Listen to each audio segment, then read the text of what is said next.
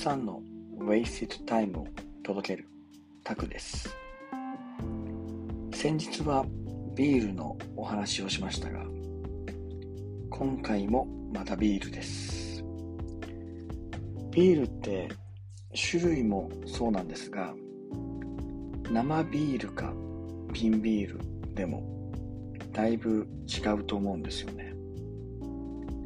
私は断然瓶ビール派です。ちびちびと飲みたいので。ジョッキでちびちびだと重たくてしんどいんですよね。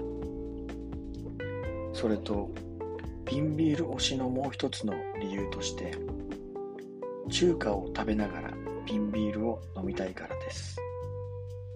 中華といえば瓶ビールですもんね。さらにちなみにな話なんですが中華料理で言うとどれも好きなんですが最近は特にニラレバにハマっています。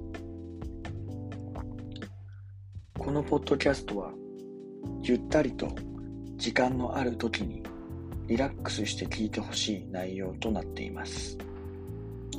なので倍速ではなく通常の速度で聞いてほしいのですが家事をしながら流し聞きすることはもちろん大歓迎です。それこそ音声コンテンツの強みですからね。今回のお題は戦争経験者と未経験者についてです。終戦から約77年経っていますのでこのポッドキャストを聞いている方のほとんどは戦争未経験者でしょう。私も未経験者なのですが以前の仕事では高齢者との関わりが多く戦争経験者の話を聞く機会がありました。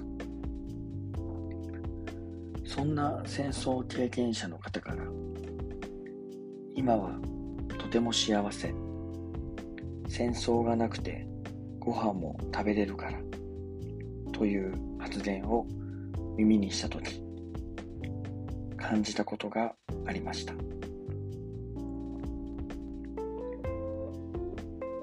戦争経験者は今を幸せに感じて生きているのに戦争未経験者は生きている意味を見出せない。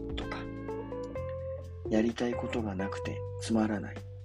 といったように平和ボケからの退屈さに幸せを感じられていない。という違いに違和感を感じました。も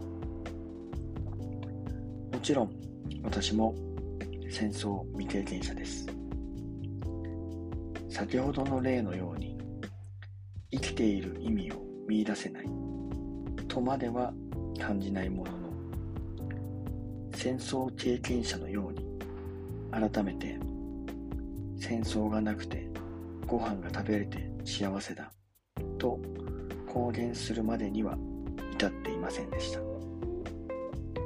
なので改めて今が幸せなのだということを学んだ瞬間でした。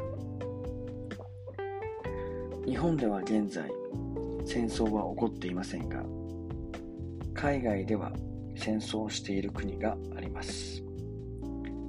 戦争真っ最中に生きる方々の話は来年はもっとくだらないことで悩みたい恋人ができないとかという話がありました。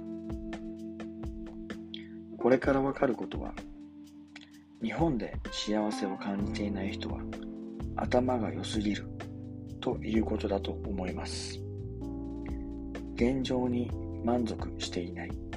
という気持ちは何かを成し遂げるための闘争心として一時的に使うのは有効ですが人も生き物なので生死をさまよっていない暮らしなだけまずは良しとしよう。という最低限の幸せは感じても良いのではないでしょうか。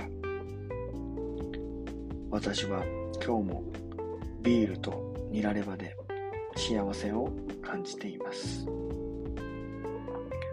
本日は以上になります。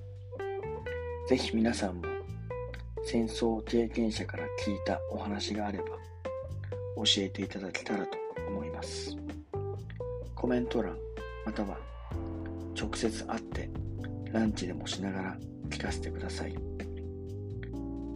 また私への質問や取り上げてほしいお題などもありましたらコメント欄や SNS でメッセージをお待ちしております。